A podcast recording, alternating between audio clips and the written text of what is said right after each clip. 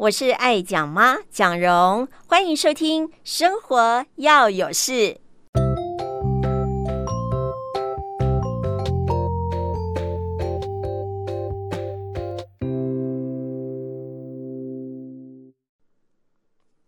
嗨，我是爱讲妈蒋蓉。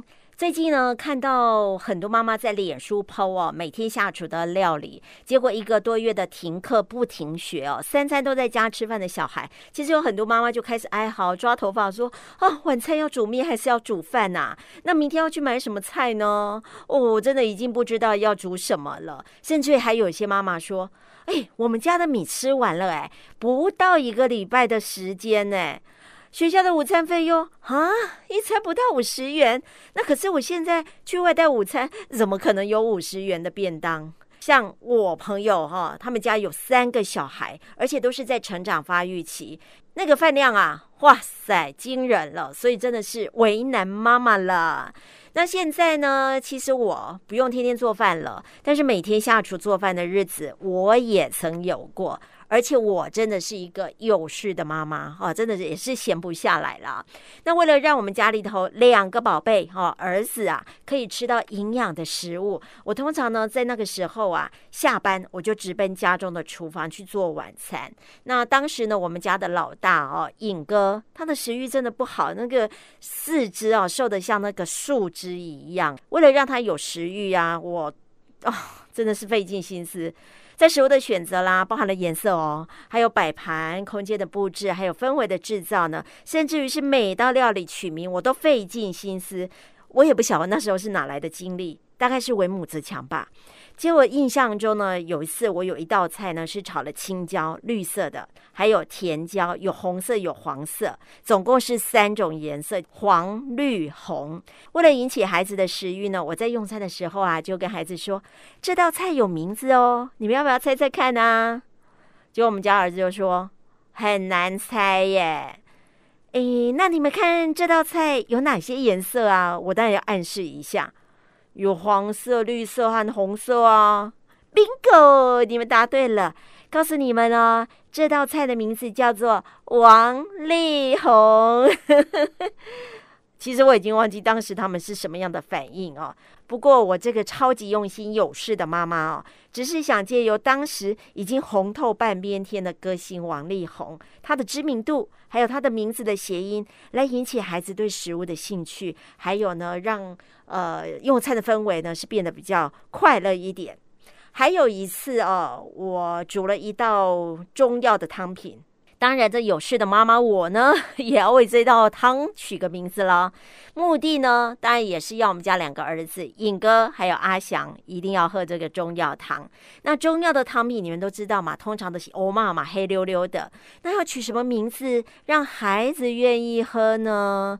哎，脑筋一动想到了，对，就是这个名字，叫做黑海。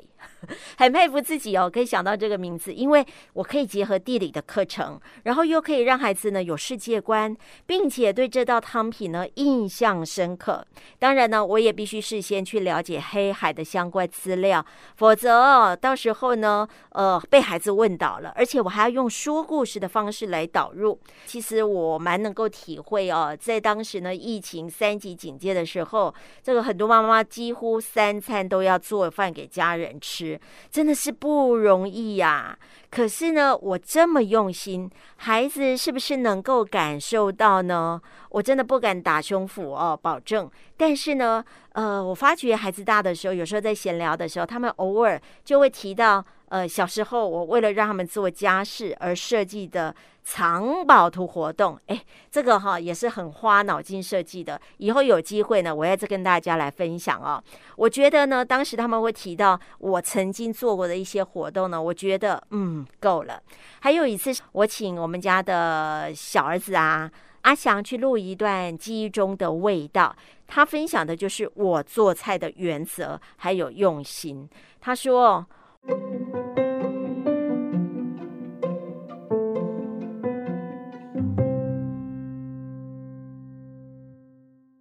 我记忆中的味道呢，是妈妈煮菜的味道。那妈妈煮菜的味道有一个特点，就是没有味道。其实这个也是我们的回忆，因为妈妈本身自己喜欢吃的比较清淡，所以煮给我们吃的饭菜也比较清淡。每次菜一上桌之后，我们吃了第一口，吃了第二口，我跟哥哥都会看着妈妈说：“妈妈，盐涨价了吗？”因为妈妈感觉都没有加什么盐巴。虽然那时候会抱怨很多，但是现在回想起来，都在外面吃饭，料理也可能相对的口味比较重。回家吃点清淡的，其实现在想起来也还不错。毕竟大部分的时间妈妈煮的都是晚餐，那晚餐吃清淡一对身体也比较好。虽然很好笑，但是也蛮开心。以前有有这样的味道，可以让我们现在有这样回忆。妈妈煮的菜有很多特点，因为妈妈希望能节省一点时间，然后也可以方便一点，所以有时候不管是什么菜都合在一起煮，一起煮成大锅面，这样就舀出来吃，很方便又很快。但是这里又可以讲到另一个特点呢，就是妈妈煮的这个大锅面呢，人家就是面是主食，所以说从面里面挑菜吃，可是我们是在菜里面挑面吃，就是妈妈很注重要那个吃青菜，菜都放到比面还多。我们这时候又怀疑了，那个菜都免钱的，是不是？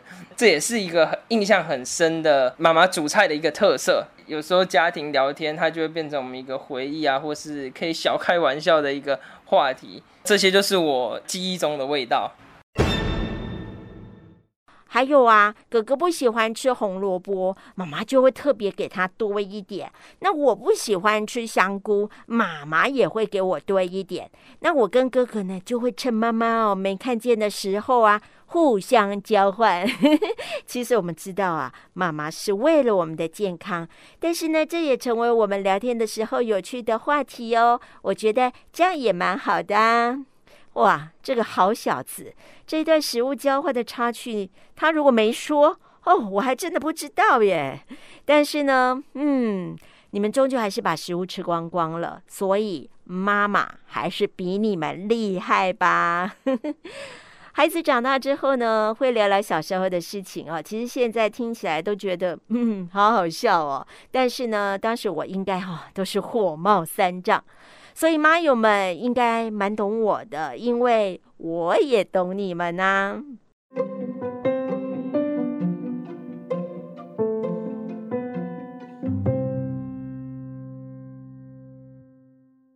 在我的记忆里面呢，我记得我们家的阿翔在念国中的时候。